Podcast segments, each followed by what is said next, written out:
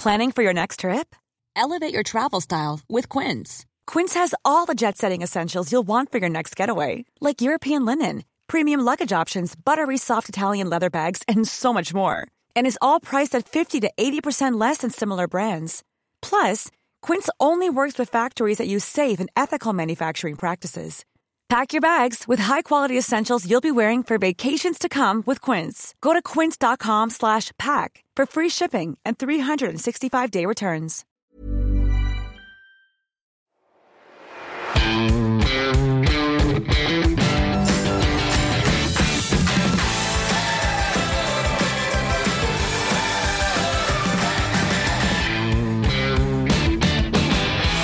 Moin Moin und herzlich willkommen zu einer neuen Folge des Finanzrocker Podcasts. Mein Name ist Daniel Kort und heute gibt es eine etwas andere Hörerfolge. Es geht nämlich eher weniger um Aktien und ETFs, sondern in erster Linie um den Aufbau von Humankapital und eines eigenen Business. Im Sommer bekam ich von meinem Hörer Andreas eine E-Mail, der sich für den Podcast bedankt hat und mir schrieb, dass er in einer großen Bank in der Schweiz arbeitet und sich in den letzten zwei Jahren ein eigenes Business aufgebaut hat. Sein Ziel? Er möchte so irgendwann die finanzielle Freiheit erreichen. Ich fand das sehr interessant und schrieb mit ihm hin und her. Und im Oktober haben wir auch ein längeres Vorgespräch geführt. Und ich fand es wirklich sehr beeindruckend, was er alles auf die Beine gestellt hat, so dass wir einen Interviewtermin für Ende November vereinbarten. Ja, und das Gespräch, das zeigt äh, sehr anschaulich, dass der Weg zur angestrebten finanziellen Freiheit sehr mühsam ist. Ich persönlich habe sehr viel Neues erfahren und hoffe, dass du auch einiges mitnehmen kannst aus dieser Folge. Und ich würde sagen, damit gehen wir dann auch ab zum Interview mit Andreas. Auf geht's! Meine Leitung geht heute in die Schweiz, genau gesagt nach Zürich zu meinem Hörer Andreas. Er arbeitet bei einer Schweizer Großbank und hat sich nebenberuflich eine weitere Einkommensquelle aufgebaut. Wie er das gemacht hat und worum es geht, das erzählt Andreas gleich. Aber erstmal herzlich willkommen im Finanzrocker Podcast, Andreas. Herzlichen Dank, Daniel, für die Einladung. Es freut mich sehr, dass ich da heute in deinem berühmten Podcast dabei sein darf. Ja, mich freut es auch, denn du hast mir, glaube ich, zu meiner Fünfjahresfolge eine E-Mail geschrieben, hast ein bisschen mehr auch über dich erzählt und das fand ich so spannend, dass ich dich dann eingeladen habe und ich bin auch schon sehr gespannt, was du uns heute erzählen wirst. Genau, dich gibt es ja wirklich schon verdammt lange und da habe ich gesagt, nachdem ich jetzt schon so lange deinen Podcast höre, kann ich auch einmal ein kleines Feedback geben und habe dir ja darum damals zu dieser Fünfjahresfolge dann auch gratuliert. Genau. Wie bist du denn damals eigentlich auf den Finanzrocker Podcast gestoßen? Ich habe vor etwa acht Jahren angefangen, mich stärker mit dem Bereich Investieren in ETFs zu beschäftigen mhm. und bin dann über meine Online-Recherche erstmal auf den Finanzvisier gestoßen, der da sehr gute Infoartikel hatte. Dann auch auf den Podcast Finanzvisier rockt, wo mhm. du ja dabei bist. Und da habe ich einfach diesen Podcast dann regelmäßig gehört und da waren auch immer wieder Querverweise auf dich. Und so bin ich dann letztlich auch beim Finanzrocker gelandet. Super. Gab es denn so Folgen, die dir besonders gefallen haben und die dir auch noch im Gedächtnis geblieben sind? Also ich kann mich bei dir an die Folge mit Omid Shaibani erinnern. Mhm. Da glaube ich darum, ja, er war ja da sehr viel international unterwegs und hat dann so ein bisschen über seine Erfahrungen in verschiedenen Ländern, bei verschiedenen Unternehmen berichtet. Das, das fand ich extrem spannend, auch mhm. weil ja, er vielleicht ein Stück weit auch so eine etwas ähnliche Vita hatte wie ich. Und dann auch die Folgen mit Christian. Ich glaube, Rente mit Dividende ist bei ihm immer das Thema. Der war ja auch schon, ich weiß nicht, bei dir zu Gast beim Finanzvisier. Das fand ich natürlich auch immer ziemlich spannend. Mhm. Meinst du jetzt Alexander oder, oder Christian? Die haben ja beide das Thema Rente mit Dividende gehabt. Ja, ich meine den äh, mit dem etwas fränkischen Dialekt. Okay, Alexander meinst du? Da meine ich den Alexander, genau. Genau. Ja, ich habe ja eben schon gesagt, du bist äh, Banker bei einer Großbank in der Schweiz. Wie kam es eigentlich dazu, dass du in die Schweiz gegangen bist? Ja, das, das hatte im Prinzip mehrere Gründe. Ich, also zunächst mal, ich war schon immer ein Fan der Schweiz, bin auch ja so ein bisschen im Hinterland vom Bodensee aufgewachsen, im Prinzip mhm. nur einen Steinwurf von der Schweiz entfernt. Wir sind auch früher immer jedes Jahr in die Skiferien in die Schweiz gefahren. Und für mich ist die Schweiz einfach ein Land, das ja, sich vielleicht so ein bisschen durch drei Aspekte auszeichnet. Das erste ist die extrem hohe Lebensqualität. Mhm. Man hat, glaube ich, nirgendwo sonst über 4000 Meter hohe Berge, riesige Seen, so dicht konzentriert. Die Schweiz ist auch, also die Schweizer selber sind, sind unglaublich freundlich und, und das ist auch ein Land, das wirklich einfach funktioniert. Es gibt hier eine extrem gute Infrastruktur egal ob das es Schienen ist, ähm, etc. Es gibt eine super effiziente Verwaltung, die, die auch auf Englisch alles, alles gut können. Und also wir wohnen jetzt hier in Zürich und es ist halt einfach wunderschön. Man kann im Sommer den See nutzen, im Winter kann man Skifahren. Und auch ansonsten ist die Schweiz natürlich auch von der Wirtschaft her sehr gut aufgestellt. Sie ist, wie ich finde, deutlich unternehmerfreundlicher als auch Deutschland, wo ich vielleicht nachher noch drauf eingehen kann. Ja. Die, die Behörden sehen dann hier eher als Partner und nicht als einen, dem sie jetzt das Leben schwer machen. Und ja, ich meine, auch politisch ist natürlich hier ein bisschen anderes System mit einer direkten Demokratie. Das ist sicherlich einmalig in der Welt. Die Bevölkerung hat bei fast jedem Thema ein Mitspracherecht und kann, wenn ihr jetzt ein Gesetz nicht passt, kann die Bevölkerung dagegen ein Referendum ergreifen mhm. und kann auch selber Vorschläge für neue Gesetze einbringen. Und jeder Ausländer hat dann auch nach zehn Jahren die Möglichkeit, einen Schweizer Pass zu erwerben und kann dann auch mit abstimmen. Mhm. Aber die Schweiz ist natürlich auch ein sehr teures Land, ne? Ja, das stimmt natürlich. Vor allem äh, Dienstleistungen sind extrem teuer, wenn man jetzt zum Friseur geht oder ja, wenn man Sachen in die Reinigung bringt oder, oder Restaurantbesuche. Alles, wo so ein bisschen Faktorarbeit in der Schweiz involviert ist. Hm. Aber dann sind natürlich auch die Löhne entsprechend ähm, etwas höher und ja, die, die Steuern sind, sind letztlich auch nicht so hoch wie jetzt in, in den Nachbarländern der Schweiz, sodass man auch trotz der hohen Kosten hier sehr gut leben kann. Mhm. In der Bank, in der du arbeitest, hast du da so einen speziellen Bereich, äh, wo du arbeitest?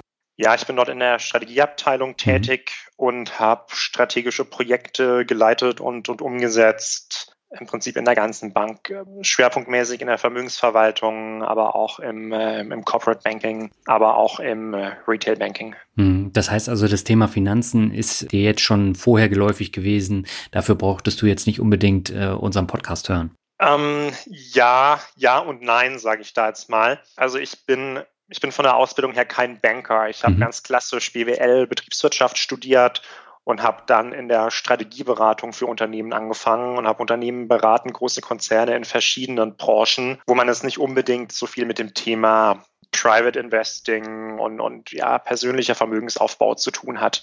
Hm. Also da habe ich dann schon auch noch mir selber sehr viel Wissen erarbeitet in den letzten Jahren. Mhm. Ja, und du hast ja schon immer viel so in Humankapital investiert, also in dich selber, in deine Fähigkeiten. Warum war dir das dann schon relativ früh so wichtig, da rein zu investieren? Also einer meiner Grundsätze ist, dass sich Investition in Bildung fast immer auszahlt. Mhm. Und ich habe zum Beispiel auch vor fünf, sechs Jahren ein MBA-Studium absolviert, was damals recht teuer war. Mhm. Und ähm, das war aber für mich auf jeden Fall eine lohnenswerte Investition, weil ich da jetzt einfach mein Leben lang davon profitieren werde. Und ich war damals Ende 20 und hatte dann damals noch mindestens 30 Berufsjahre vor mir mhm. und kann eben sehr lange davon profitieren. Und das ist für mich ein bisschen so, wenn ich es überlege, gebe ich das Geld für ein teures Auto aus, vielleicht, ich hätte mir von dem Geld vielleicht auch einen Porsche kaufen können, mhm. aber der wäre dann nach zwei Jahren wahrscheinlich nur noch halb so viel wert gewesen. Und so ein Studium, da profitiert man ein Leben lang davon. Wobei ich natürlich auch sagen muss, dass die, die Halbwertszeit des Wissens immer, ja, immer kürzer wird und man sicherlich dann auch regelmäßig Fortbildungen absolvieren muss. Aber ich denke halt, das ist auf jeden Fall was, was sich auszahlt. Hm. Ja, meiner Meinung nach ist das auch der größere Hebel als beispielsweise die Börse, weil man kann in kürzerer Zeit äh, viel mehr erreichen als jetzt an der Börse. Das ist immer so der Rendite-Kicker, aber so das Investment in das eigene Kapital, das bringt einfach viel mehr Rendite. Ja, und, letztlich ist es so bei den allermeisten Menschen, die jetzt vielleicht nicht eine, eine riesen Erbschaft im Hintergrund haben, sondern so ein bisschen bei Null anfangen beim Vermögensaufbau. Da ist ja wirklich auch ihr Humankapital im Prinzip die größte Ressource. Mhm. Und das macht schon Sinn, äh, im Prinzip ja, den Wert des eigenen Humankapitals zu steigern, im Sinne von Arbeitsmarktfähigkeit, ähm, Wert am Arbeitsmarkt oder auch Kompetenzen, die man dann den, für den Aufbau eines eigenen Unternehmens investieren kann. Mhm. Du bist jetzt, glaube ich, Mitte 30 und hast vor zwei Jahren angefangen, dir nebenberuflich etwas aufzubauen. Warum war das denn wichtig, dass du neben dem Banking-Job, der wahrscheinlich auch ziemlich anstrengend ist und äh, dich auch fordert, ähm, dass du dir da noch nebenberuflich etwas anderes aufgebaut hast? Ja, bei mir war das so, ich hatte eigentlich immer schon eine Begeisterung für Unternehmertum. Mhm es hat vielleicht damit angefangen, dass ich als Teenager habe ich dann auch schon Biografien von Unternehmern gelesen.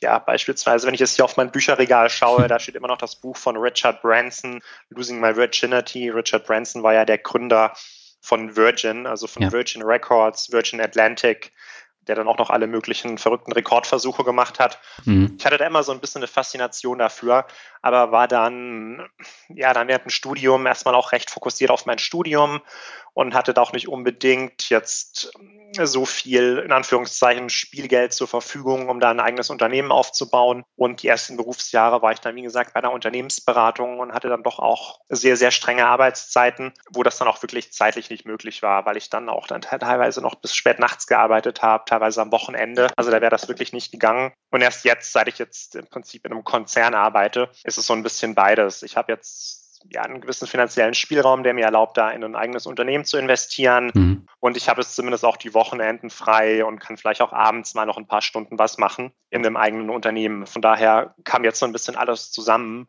Und gleichzeitig habe ich jetzt natürlich noch keine Kinder, was vielleicht mal ein Thema ist, mhm. und, und habe jetzt so ein bisschen den Sweet Spot aus mit den Rahmenbedingungen, die mir das ermöglichen. Und mhm ja, vielleicht was man noch ergänzen kann. Mir ist auch eine gewisse Autonomie recht wichtig. Und wenn man als Angestellter in einem Unternehmen arbeitet, wenn man das nicht direkt in der Geschäftsleitung ist, ist man ja dann doch auch immer recht vielen Einschränkungen unterworfen und hat nur, hat nur recht limitierte Freiheitsgrade. Und jetzt mit der eigenen Firma ist es wirklich ein unglaublich tolles Gefühl, eine eigene Firma zu haben, auch wenn sie noch so klein ist. Mhm. Ich weiß, es ist meine Firma. Ich habe 100 Prozent der Anteile ich kann jede unternehmerische Entscheidung selber treffen, in welche Märkte gehe ich rein, welche Produkte. Ich muss natürlich auch mit den Konsequenzen leben, aber ich habe da wirklich die Autonomie und man ist halt wirklich dann für den Erfolg und für den, aber auch für den Misserfolg selber verantwortlich. Und das ist für mich ein, einfach ein riesiger Motivator. Mir macht es auch nichts aus, wenn ich da dann bis spät nachts am Computer sitze und an meiner eigenen Firma arbeite, weil ich einfach weiß, es ist für mich. Ich mache es gerne und das ist es durchaus anders, als wenn es vielleicht ein, ein, Vorgesetzter einem noch eine Aufgabe gibt und man sitzt da dann bis spät abends dran. Und, und das ist natürlich einem so ein bisschen von extern dann auferlegt worden. Welche Rolle spielt so das Thema finanzielle Freiheit? Ja, ein Aspekt ist natürlich schon, dass ich mit der eigenen Firma auch einen weiteren Einkommensstrom für mich aufbauen möchte. Mhm. Dass ich nicht nur abhängig bin von einem Ankommen als Angestellter und ja, mir da im Prinzip wie so eine, wie so eine kleine Maschine hingestellt habe mit, mit sehr viel anfänglicher Arbeit, die dann aber jetzt für mich im Prinzip einen, einen weiteren Einkommensstrom darstellt. Ich bin ja noch ganz am Anfangsstadium, aber perspektivisch soll das in die Richtung gehen. Finanzielle Freiheit ist für mich ähm, ja, es ist sicherlich etwas, was ich anstrebe, dass mhm. man irgendwann dann auch mal sagen kann, ja, jetzt, jetzt arbeite ich nicht mehr, damit ich am Ende vom Monat die Miete bezahlen kann oder, oder, oder, oder mir, mir was zu essen kaufen kann, sondern ich arbeite, weil, weil es mir wirklich Spaß macht, dass man einfach eine gewisse Flexibilität hat, eine, eine gewisse Sicherheit. Ja. Und äh, jetzt haben wir noch gar nicht drüber gesprochen, was du tatsächlich jetzt nebenberuflich machst. Äh, kannst du kurz erläutern, was du machst? Ja, sehr gerne. Mein Unternehmen ähm, verkauft physische Produkte über Amazon. Mhm. Das Ganze ist auch bekannt als FBA. Das steht für Fulfillment bei Amazon. Ja. Und was man darunter versteht, ist, dass ich ähm, Produkte source in China aktuell. Die sind für mich entwickelt, für mich gefertigt und die verkaufe ich dann unter meiner Marke. Also das ist wirklich eine, eine Eigenmarke, ein, ein Private Label. Mhm. Niemand sonst verkauft dieses Produkt. Und dann äh, werden die Produkte bei Amazon eingelagert, sind auf der Amazon-Plattform zu finden und werden durch Amazon verkauft. Und, und das Faszinierende daran ist, dass Amazon sich um die gesamte Logistik kümmert. Mhm. Amazon verpackt die Produkte, versendet die Produkte, Amazon wickelt die Retouren ab und das ist so ein bisschen wie, wenn man auf den Schultern von einem Riesen steht, denn Amazon ist einfach eine riesige Maschine. Es ist weltweit der führende E-Commerce-Player und Amazon bringt natürlich auch die Kunden auf die Plattform. Ja? Mhm. Also ich bin es nicht der, der kleine Online-Shop, der Google-Werbung schalten muss, der Facebook-Werbung schalten muss, der sonst total untergeht, sondern es sind ja jeden Tag Millionen Menschen auf Amazon unterwegs. Das heißt, die beiden Vorteile sind de facto, Amazon nimmt mir die ganze Logistik ab mhm. und Amazon ähm, bringt mir auch die Kunden. Okay, du bist jetzt aber nicht äh, nur in Deutschland äh, da tätig, sondern europaweit oder ähm, wie kann ich mir das vorstellen? Ich verkaufe aktuell nur bei Amazon Deutschland. Mhm. Allerdings könnte jetzt beispielsweise jemand, der in Österreich lebt, könnte auf amazon.de gehen und könnte sich dann dort das Produkt nach Österreich schicken lassen. Mhm. Ich bin allerdings gerade dabei, meine Produkte auch auf den anderen europäischen Marktplätzen einzustellen. Das wäre noch hm, Großbritannien, Italien, Spanien, Frankreich, Niederlande mhm. und demnächst auch Schweden. Das sind die europäischen Länder, wo Amazon einen eigenen Marktplatz betreibt. Das bringt einige steuerliche und bürokratische Komplikationen mit sich, weil man dann auch sofort in den Ländern umsatzsteuerpflichtig wird, ja. wenn man dort Ware einlagert und von dort dann auch aus verschickt. Von daher ist es für ein kleines Unternehmen nicht so einfach, aber ich, ich habe da jetzt eine gute Lösung gefunden, mit denen ich das mache. Hm. Ist Amazon eigentlich auch in der Schweiz tätig? Ähm, nein, kann man, kann man so jetzt nicht sagen. Hm. Also mein Produkt kann nicht in die Schweiz geschickt werden, weil die Schweiz ist nicht Teil der EU, da gibt es eine Zollgrenze dazwischen und, und darum wird das aktuell von Amazon noch nicht angeboten. Mhm. Allerdings die Produkte, die von Amazon selber verkauft werden, nicht über die Drittanbieter, mhm. die kann man in die Schweiz schicken. Aber aber das ist nur ein ganz kleiner Bruchteil vom Gesamtsortiment. Allerdings okay. gibt es Gerüchte, dass Amazon demnächst auch umfänglicher in der Schweiz tätig sein wird. Mhm. Ja, nun ist es ja so, viele Hörerinnen und Hörer werden wahrscheinlich jetzt ähm, gedacht haben, boah, Amazon FBA, das war so ein Hype-Thema vor einigen Jahren. Und das wurde extrem gepusht ohne Ende. Und man hat dann teilweise völlig überteuerte Kurse verkauft, äh, die 2.000, 3.000 Euro gekostet haben und die einem immer so einen schnellen Reichtum auch versprochen haben. Aus meiner Sicht war es natürlich völlig überzogen, hat sich aber zum Glück jetzt schnell wieder gelegt. Was hat dich denn damals so angetriggert, damit zu starten? Das war doch bestimmt nicht der schnelle Reichtum, oder? Also es vielleicht nochmal kurz zu dem Thema Hype und mhm. Kurse. Ja, es es gab diese Kurse, es, es gibt diese Kurse und den Hype immer noch, auch wenn man auf YouTube geht, wenn man, wenn man sich diverse Blogs anschaut. Mhm. Ich bin da auch so ein bisschen drüber, also ich bin ursprünglich über, wirklich über einen über einen Blog oder über einen Podcast auf Amazon FBA aufmerksam geworden. Ich war erstmal extrem skeptisch, weil immer, wenn was versprochen wird als ja, damit kann man super schnell riesige Umsätze erzielen. Habe ich gedacht, okay, ist es eigentlich in den seltensten Fällen so, dass das Geld irgendwie auf der Straße liegt und man es nur noch aufheben muss. Mhm. Also war ich wirklich erstmal extrem misstrauisch, habe mich sehr, sehr lange informiert, habe mit anderen gesprochen. Ja, macht das wirklich Sinn? Kann man da wirklich mit Geld verdienen? Und ja, aber habe dann letztlich gesagt, ich will es einfach mal probieren, mhm. weil natürlich ich wollte ein Unternehmen gründen und ich habe mir verschiedene Kriterien dann aufgelistet, die Rahmenbedingungen, die für mich erfüllt sein müssen. Ich wollte das Unternehmen in Teilzeit machen, mhm. damit ich das wirklich dann abends und am Wochenende machen kann, weil ich wollte auf keinen Fall, dass, dass mein Hauptjob darunter leidet. Also ich konnte es nichts machen, wo ich dann mitten unterm Tag da ans Telefon springen muss oder irgendwelche Termine habe. Ja. Dann ist schon mal viel ausgeschieden. Ich wollte was machen, wo wo ich wirklich einen überschaubaren initialen Invest habe, wo ich kein Fremdkapital brauche, wo ich keine anderen Investoren reinholen muss. Und ich wollte was machen, wo, was ich auch skalieren kann. Mhm. Und wenn man mal diese ganzen Kriterien nimmt, dann fällt sehr viel schon weg. Und Amazon FBA ist dann halt immer noch übrig geblieben. Und ich habe auch schon als Teenager damals auf eBay recht viele Sachen verkauft. Von daher war ich mit dem E-Commerce so ein bisschen vertraut und habe dann gesagt, ja, ich probiere das einfach mal. Und vielleicht noch eine kurze Anmerkung zum Thema Kurse. Mhm. Also da wäre ich in der Tat wirklich skeptisch, bevor ich jetzt jemandem dafür sehr viel Geld in die Hand gebe, dass er mir Amazon erklärt.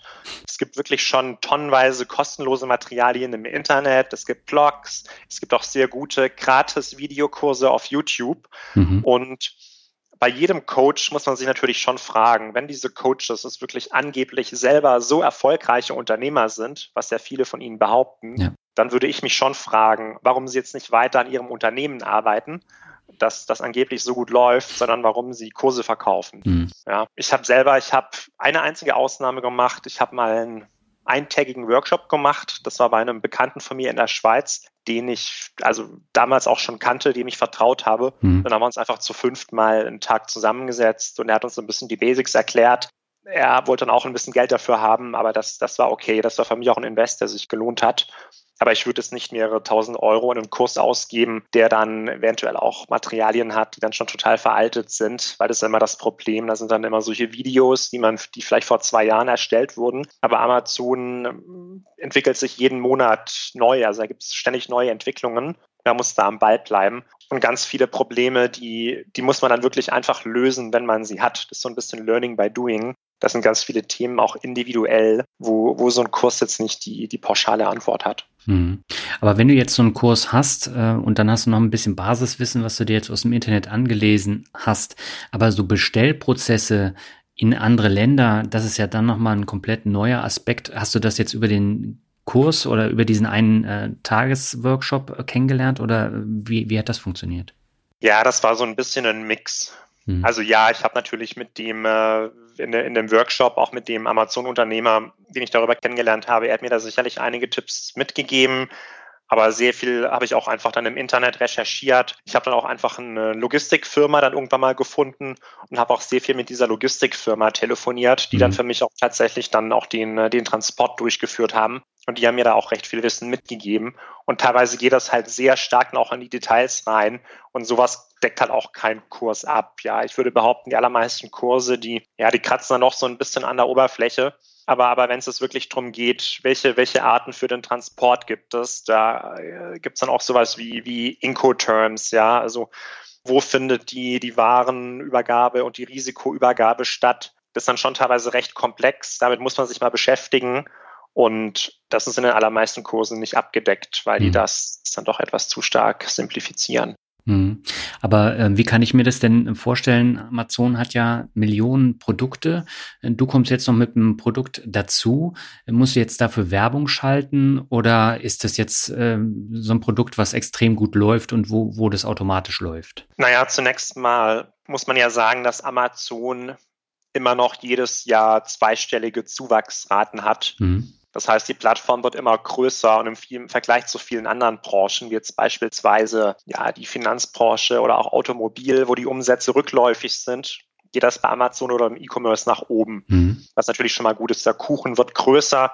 Das heißt auch, dass dass das Stück, was man, was man davon abhaben kann, wird, wird tendenziell größer, auch wenn da neue Player draufströmen. Ja, es ja. ist ein wachsender Markt. Wie, wie findet man jetzt das konkrete Produkt? Man muss sich natürlich schon genau überlegen, wo geht man da jetzt rein. Und, und das ist bei Amazon so, es gibt ja jetzt verschiedene Ansätze, so wie, so wie ich das gemacht habe, wie das auch viele andere machen, ist wie so eine Art Rückwärtssuche. Es gibt bestimmte Tools, da kann man schauen, was verkauft sich jetzt schon extrem gut bei Amazon. Mhm aber gleichzeitig ist vielleicht der Wettbewerb ist noch nicht so stark. Ja? ja? Also jetzt nicht, jetzt auf keinen Fall so ein Produkt wie eine, eine Yogamatte oder eine Knoblauchpresse, da, da gibt es dann schon tausende Anbieter, da, äh, da kann man, kann man wahrscheinlich nur Geld verlieren. Mhm.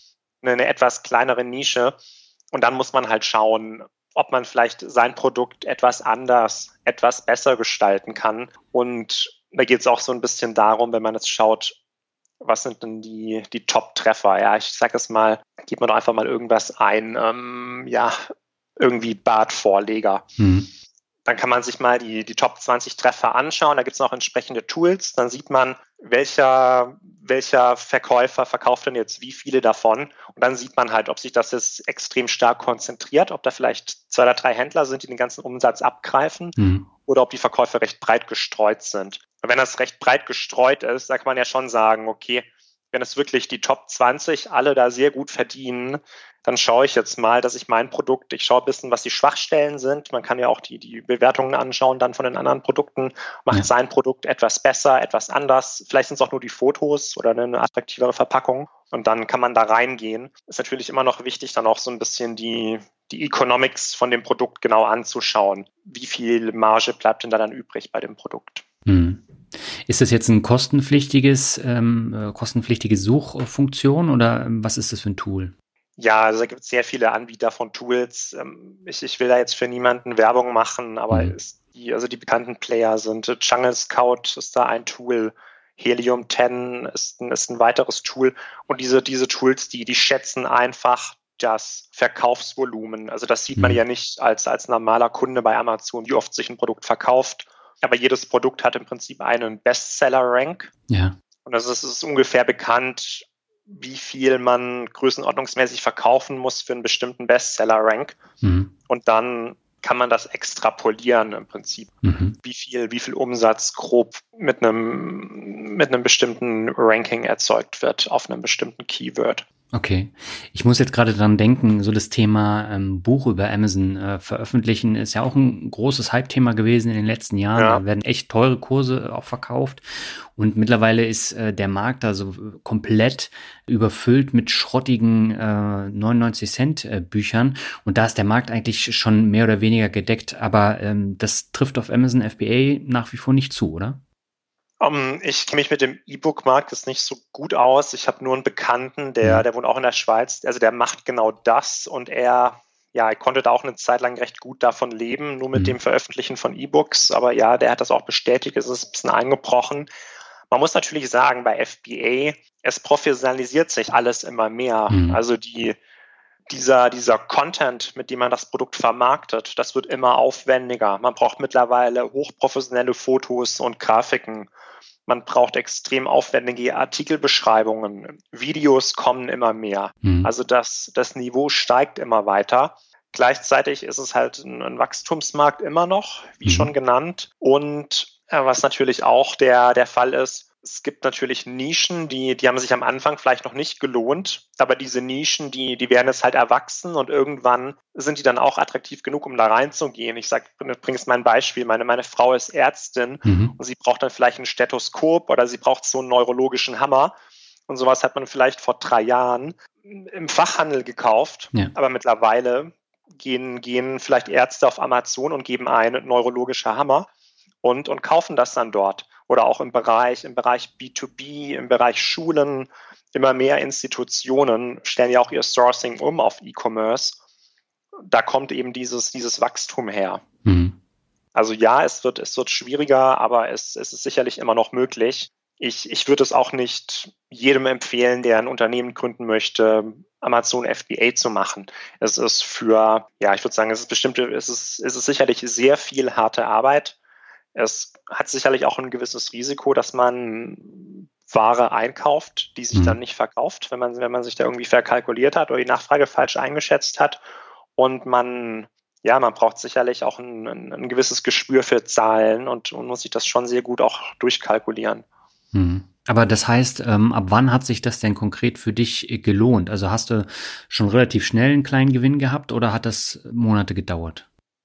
Ja, bei mir war das so, ich muss natürlich für das Gründen der Firma dann auch recht viel Geld ausgeben anfangs mhm. und hatte gewisse Investments auch dann für die Grafikagentur, um, um, um die Fotos zu erstellen. Von daher hatte ich einfach so einen gewissen initialen Invest, der, der sich jetzt dann so langsam amortisiert. Mhm. Aber der direkte Produktverkauf war für mich ab dem zweiten Monat profitabel. Also ab dem zweiten Monat hatte ich ein hat sich mein Produkt so gut verkauft, dass ich damit dann einen, einen positiven Deckungsbeitrag hatte, mhm. mit dem ich dann auch die, die monatlichen Fixkosten decken konnte. Und die, die Fixkosten, die ich habe, das ist vielleicht auch so ein bisschen das Schöne bei, bei FBA, die sind super niedrig. Also das, das Amazon-Abo, das kostet 40 Euro im Monat. Dann, dann habe ich noch einen Buchhalter, den ich, den ich bezahle. Mhm. Dann ja, habe ich noch ein paar weitere Tools und IT, aber ich bin wirklich bei den Fixkosten, bin ich bei, bei unter 300 Euro im Monat.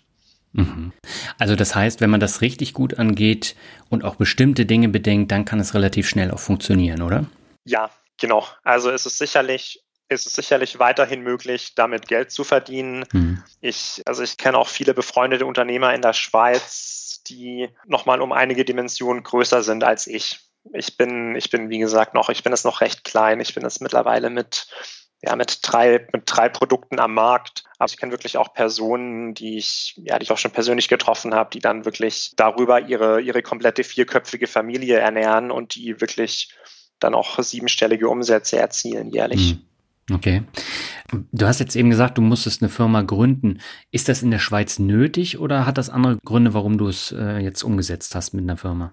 Grundsätzlich ist es nicht nötig, eine Firma zu gründen. Mir war es aber wichtig, einfach damit ich im Prinzip das Geschäftsvermögen vom privaten Vermögen trennen kann. Mhm. Und natürlich auch die geschäftlichen Risiken, denn die, die GmbH, die ich jetzt habe, die ist ja wie so ein erster Schutzwall. Ja. Und man hat natürlich im Thema E-Commerce, man ist natürlich sehr exponiert, wenn man, wenn es mit dem Produkt irgendein Problem gibt. Ja, Beispiel, ich weiß nicht, irgendjemand äh, benutzt das Produkt und, und verletzt sich dabei und fordert dann Schadensersatz. Ich meine, das, das sind immer Fälle, die, die extrem selten sind, dass sie mal eintreten, aber es ist es nicht ausgeschlossen. Und darum ist natürlich so eine GmbH ist erstmal ein Schutzwall, weil im, ich meine, im Worst Case ist dann die GmbH weg, mhm. aber, aber man muss es in die private Insolvenz gehen. Anderes Beispiel, ein, ein, bekannter Verkäufer von mir, der also in den USA, da, der hat Hundeleinen verkauft in den USA mhm. und dann ist eine, eine Hundeleine ist gerissen. Das war ein Batch, der war fehlerhaft produziert. Der Hund hat sich losgerissen, hat jemand anders attackiert. Die Person wollte dann Schadensersatz wegen der defekten Hundeleine. Und äh, er, er kam dann nochmal mit einem blauen Auge davon, aber aber sowas sind halt Fälle, die, die sollte man zumindest im Hinterkopf behalten. Das, das nächste ist, mit einer GmbH wird man doch nochmal etwas professioneller wahrgenommen, wenn man jetzt mit, mit anderen Parteien interagiert, egal ob das jetzt Lieferanten sind oder, oder Kunden, weil, weil das heißt einfach, es ist jetzt, ja, es ist immerhin eine professionelle Struktur, es steckt mhm. ein bisschen Kapital dahinter und ja, in der Schweiz ist eine GmbH überraschenderweise auch deutlich äh, schneller und günstiger zu gründen als in Deutschland, mhm. weil zum Beispiel auch die hohen Notargebühren, die es ja in Deutschland gibt, die, die gibt es in der Schweiz in der Form nicht.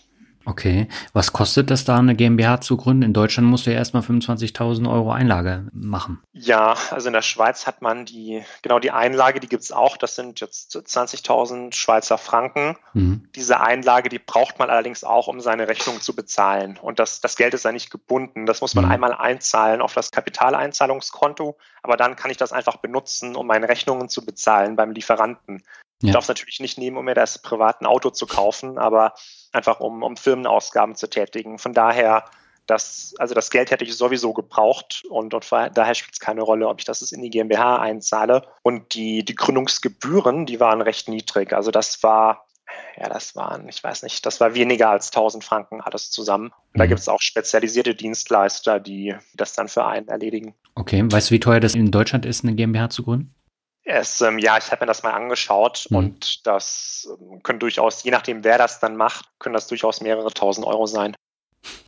Okay. Und du kannst als Ausländer tatsächlich auch äh, eine GmbH in der Schweiz gründen ohne Probleme. Genau. Man kann, wenn man hier seinen festen Wohnsitz hat, kann man hier ohne Probleme eine GmbH gründen. Mhm. In der Schweiz, es gibt so ein bisschen den Sonderfall, dass der, der Geschäftsführer der ja, der muss es de facto in der Schweiz wohnen. Also jemand, der es nicht in der Schweiz wohnt, kann in der Schweiz keine GmbH gründen. Okay. Aber man braucht nicht die Staatsbürgerschaft und man braucht auch keine, keine dauerhafte Aufenthaltsbewilligung. Mhm, okay. Ich habe ja schon gesagt, du verkaufst Konsumprodukte aus dem Bereich Bad und Haushalt. Jetzt ist es natürlich so, die Produkte, die nennt man bei Amazon FBA nicht, einfach weil äh, das viele Nachahmer gibt, die das dann äh, kopieren. Aber generell, so also dieser Bereich Bad und Haushalt, den hast du ausgewählt, weil es da eben noch Bedarf gab. Ja, das war so ein bisschen ein Zufall, dass ich da gelandet bin. Ich, okay. ich habe einfach geschaut, es ist immer zu empfehlen, dass man mit dem ersten Produkt, dass man einfach ein einfaches Produkt nimmt. Mhm. Ja, weil man, man will ja irgendwann mal starten. Und ein einfaches Produkt heißt, es hat jetzt wenige bewegliche Teile, es hat keine Elektronik, keine Batterien, es ist nichts, was auf den Körper kommt oder in den Körper kommt.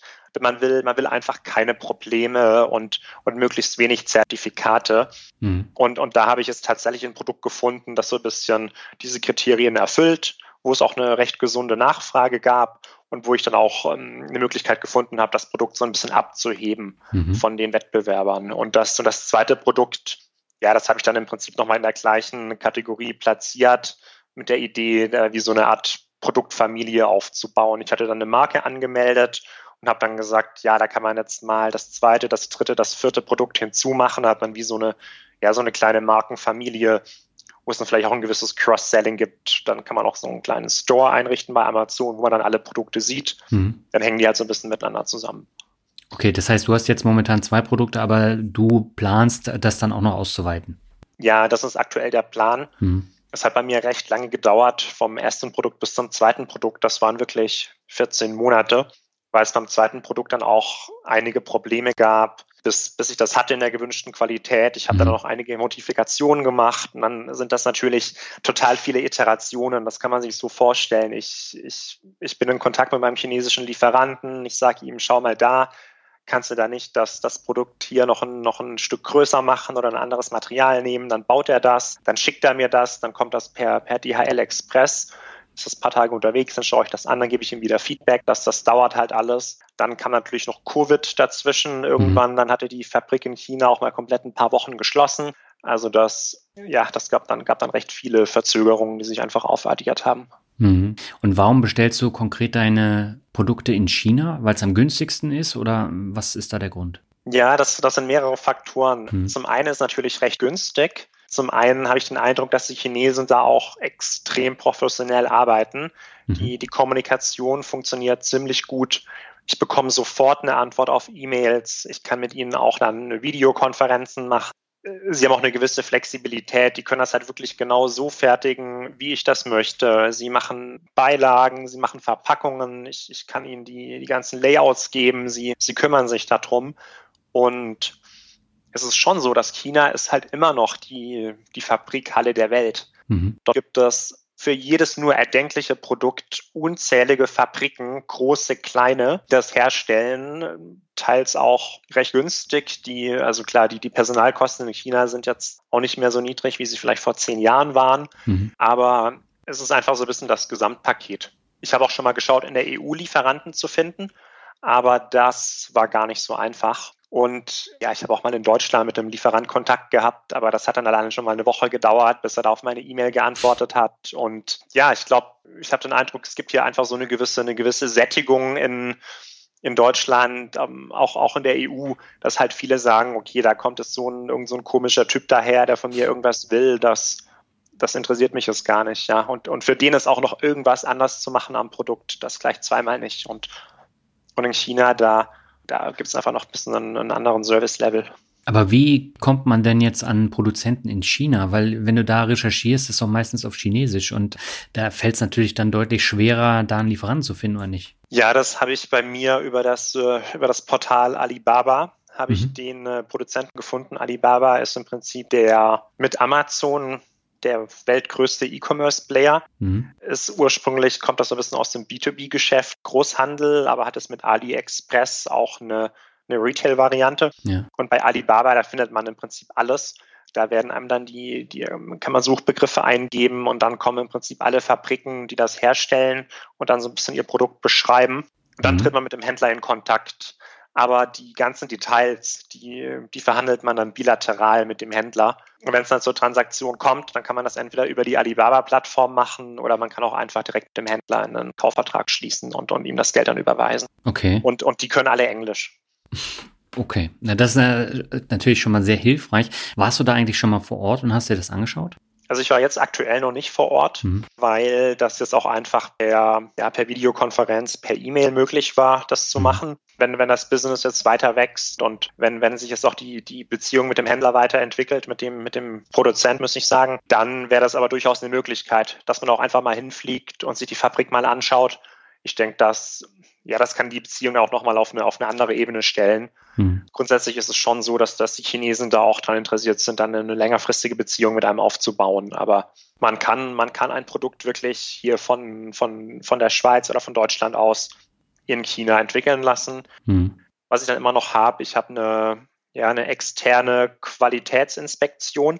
Mhm. Das ist ein Dienstleister, der kommt vorbei, wenn das Produkt fertig produziert ist. Der schaut sich das dann an, er testet das und er macht dann auch jedes Mal einen sehr ausführlichen Inspektionsbericht, den er mir schickt.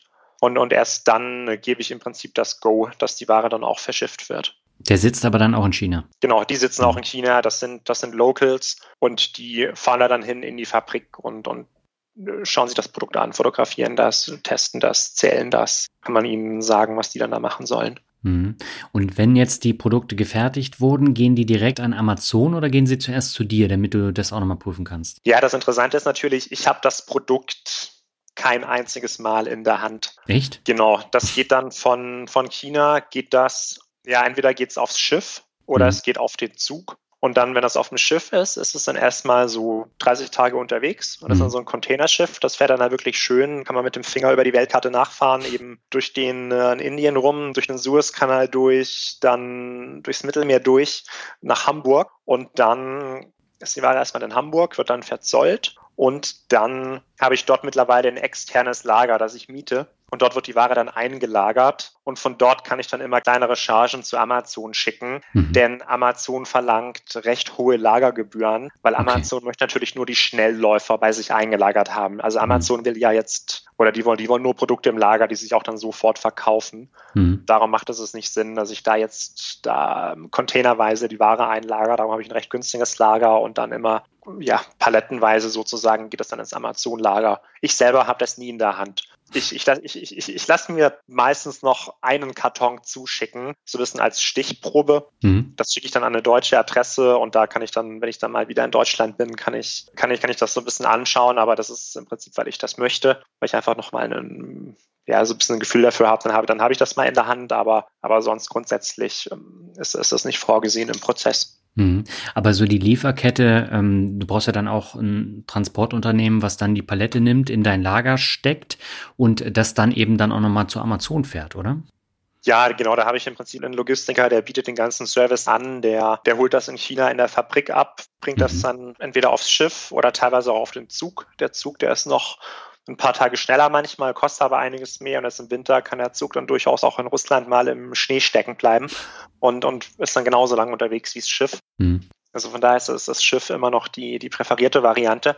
Und ja, dann äh, der, der Logistiker kümmert sich um die Verzollung, der betreibt dann im Prinzip auch das Lager ja. und, und schickt das dann zu Amazon. Okay, aber bei diesem ganzen Prozess fallen natürlich auch Kosten an. Und wenn du einmal diesen Prozess hast, musst du dann natürlich auch in Vorleistung gehen, bevor du überhaupt was verkauft hast. Ähm, wie hast du das geregelt? Ja, das stimmt. Das ist so ein bisschen das Thema Cashflow. Mhm. Ein Produkt bei Amazon zu verkaufen mit, mit dem, ja, so wie ich das mache, mit, mit, mit der eigenen Marke, hat einfach einen gewissen Kapitalbedarf. Ja. Man, man muss bei der Fabrik erstmal in Vorleistung gehen. Da gibt es üblicherweise so einen 30-70-Split. Das heißt, ich, ich bezahle der Fabrik erstmal 30 Prozent mhm. und dann fangen die an mit Produzieren. Und wenn dann die Qualitätskontrolle erfolgreich ist und die Ware ist auf dem Schiff und ich habe den, den Frachtbrief, dann bezahle ich in die restlichen 70 Prozent. Mhm. Dann habe ich aber immer noch lange nichts verdient mit der Ware. Dann ist die erstmal auf dem Schiff für 30 Tage. Und bis sie dann vom Hafen Hamburg bei Amazon zum Verkauf steht, das geht dann sicherlich auch noch mal 20 Tage. Mhm. Und dann wird die verkauft und bis Amazon mir dann das Geld überweist, dann auch noch mal ein paar Tage. Von daher ja, ich, ich muss da in Vorleistung gehen. Und das ist vielleicht auch einer bisschen der Nachteile von dem Geschäftsmodell, dass es halt recht kapitalintensiv ist. Mhm. Gerade auch wenn man dann schnell wachsen möchte. Ja, weil wenn ich jetzt das, das dritte, vierte, fünfte Produkt auf den Markt bringen möchte, dann muss ich ja immer in Vorkasse gehen mit, mit recht hohen Beträgen. Und das ist natürlich anders, wenn man jetzt, ich weiß nicht, eine, eine App entwickelt und die dann vermarktet. Da, da ist jetzt kein, kein Working Capital so lange gebunden. Ja, ich stelle mir das nur gerade vor, wenn ich mir jetzt irgendein so Produkt da aussuche über ähm, so ein Tool und äh, da denke ich, da ist Bedarf und dann muss ich diese ganze Lieferkette erstmal in, in Schwung bringen und dann geht es nachher in die Hose, weil keiner das Produkt kauft, kann dir natürlich auch passieren. Ne? Ja, also man muss natürlich sagen, der, der Worst Case kann sein, man man beginnt zu recherchieren, man, mhm. man gibt ein Produkt in Auftrag, man beauftragt die Grafikagentur für Fotos, bezahlt den Logistiker. Das, das geht durchaus mal sechs Monate. Ich würde sagen, von wenn ich jetzt mit der Recherche anfange, bis das Produkt bei Amazon zum Verkauf steht, das geht mindestens sechs Monate. Und, und wenn man sich natürlich jetzt nur Teilzeit darum kümmert, dann, dann geht das vielleicht auch noch mal etwas länger.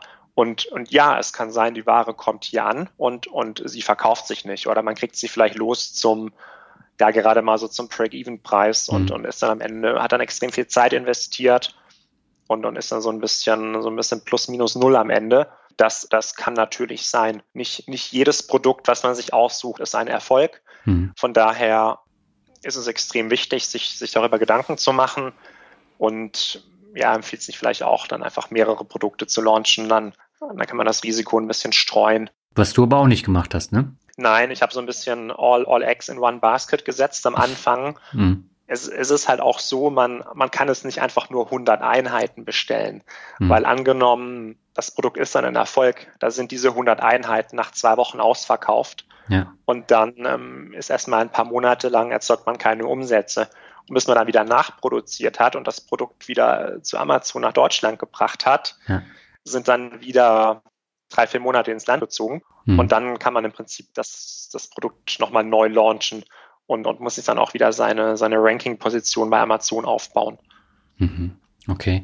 Bei den Büchern ist es ja zum Beispiel so, wenn ich jetzt äh, für November jetzt Bücher verkaufe, bekomme ich das Geld erst im, im Januar. Äh, ist es bei den Produkten, die du verkaufst, ähm, auch so, dass du dann einen Verzug von zwei Monaten drin hast? Ja, der Verzug ist zum Glück nicht, ähm, nicht so groß. Was mhm. Amazon mhm. macht, sie halten einfach eine gewisse Rücklage ein, auch für mögliche Retouren. Ja. Und ja, diese Rücklage wird im Prinzip die ersten Tage aufgebaut. Mhm. Und dann überweist einem Amazon alle 14 Tage die Verkaufserlöse. Also das kriegt man dann alle, ja, zweimal im Monat hat man wie noch so einen kleinen Payday von Amazon. Mhm. Man kann natürlich auch per Knopfdruck könnte man sich theoretisch auch sofort überweisen lassen, was dann immer angefallen ist. Mhm. Also wenn man mal sehr dringend Cashflow-Bedarf hat, kann man sich bei Amazon ein, muss wirklich nur einen Knopf drücken und dann wird alles, was dann sozusagen gut steht, dann auch sofort überwiesen innerhalb von zwei Tagen. Mhm. Ähm, das, das kann, kann teilweise ganz hilfreich sein, wenn man da mal eine Liquidität überbrücken muss. Aber das, das Hauptproblem ist einfach so ein bisschen der ganze Vorlauf, die, die Produktion und auch, und auch der Transport. Das ist ja bei manchen Produkten, die lassen sich vielleicht schneller produzieren. Produkte, die, die recht wenig Volumen und recht wenig Gewicht haben, also die praktisch pro, pro Volumeneinheit einen sehr hohen Wert haben, die kann man auch per Luftfracht schicken das dann deutlich schneller. Dann ist das vielleicht wirklich in, in, kurzer Zeit produziert und innerhalb von einer Woche wird das dann mit, mit, mit DHL direkt, direkt sozusagen ins Amazon-Lager gebracht. Aber beim, ja, beim klassischen Produkt kommt das per se Fracht und, und, und das dauert einfach eine gewisse Zeit. Mhm. Jetzt ist ja so, die Margen, die sind bei Amazon äh, ziemlich gering. Äh, wie kalkulierst du denn da? Musst du da eher über den Preis gehen oder über die Masse? Ja, es, ähm, es braucht so ein bisschen beides. Mhm. Das Produkt an sich muss profitabel sein. Und das ist so ein bisschen der, ja, ich, ich nehme da immer so ein bisschen den Faktor 4, also der, der Einkaufspreis inklusive aller Transportkosten, bis es bei Amazon im Lager ist, mal 4 mhm. ist dann der Bruttoverkaufspreis. Da geht ja natürlich nochmal die Mehrwertsteuer weg, die, die in Deutschland sehr hoch ist. Amazon nimmt nochmal eine 15-prozentige Verkaufsprovision auf den Bruttopreis. Hm. Dann muss man auch noch mal für den Versand Amazon bezahlen, für das, also für das Picking und den Versand. Da muss man das Lager noch bezahlen, da geht also noch einiges weg. Darum, darum braucht es also ein bisschen diesen Faktor 4. Und, und, und das Ziel ist eigentlich am Ende bei mir, dass ich so einen Entdeckungsbeitrag habe zwischen 20 und 30 Prozent. Also, also das heißt, angenommen, ich, ja, ich, ich, ich, ich mache ich mach 100, ich mach 100 Euro Umsatz mit dem Produkt, dass ich dann einfach ja, 20 bis 30 Euro habe ich dann noch übrig, um dann meine Fixkosten zu decken und auch, und auch einmal Ausgaben, die ich, die ich habe, um neue Produkte zu, zu launchen. Mhm. Und, und klar, es, es, geht, es geht über das Volumen. Das, das, das typische FBA-Produkt ist auch nicht extrem teuer, sondern hat, ja, es gibt da so einen Sweet Spot, der liegt vielleicht so bei ja, zwischen 20 und 35 Euro. Mhm. Aber wenn das Produkt deutlich darunter liegt, dann ist es wie so ein bisschen so ein Billigprodukt. Da bleibt dann wirklich kaum noch Marge übrig. Ja. Da braucht man dann schon ein extrem hohes Volumen wenn das Produkt sehr teuer ist, dann gibt es halt auch einfach nicht mehr so diese, diese Impulskäufe.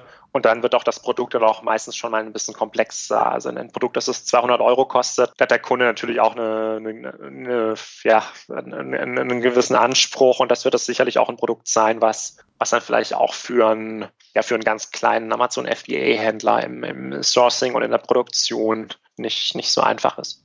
Mhm, das heißt, du würdest sagen, so diese Billigartikel aller Kochlöffel oder Schöpfkelle, die bringen einfach viel zu wenig Marge ähm, und da macht dieser Aufwand am Ende gar nicht so viel Sinn, oder? Ja, genau. Also da, da würde ich von abraten. Es ist natürlich auch so bei diesen Billigartikeln, da hat man dann auch extrem viel Konkurrenz, mhm. weil man braucht natürlich deutlich weniger Kapital, um dann auch so einen Billigartikel zu launchen auf Amazon.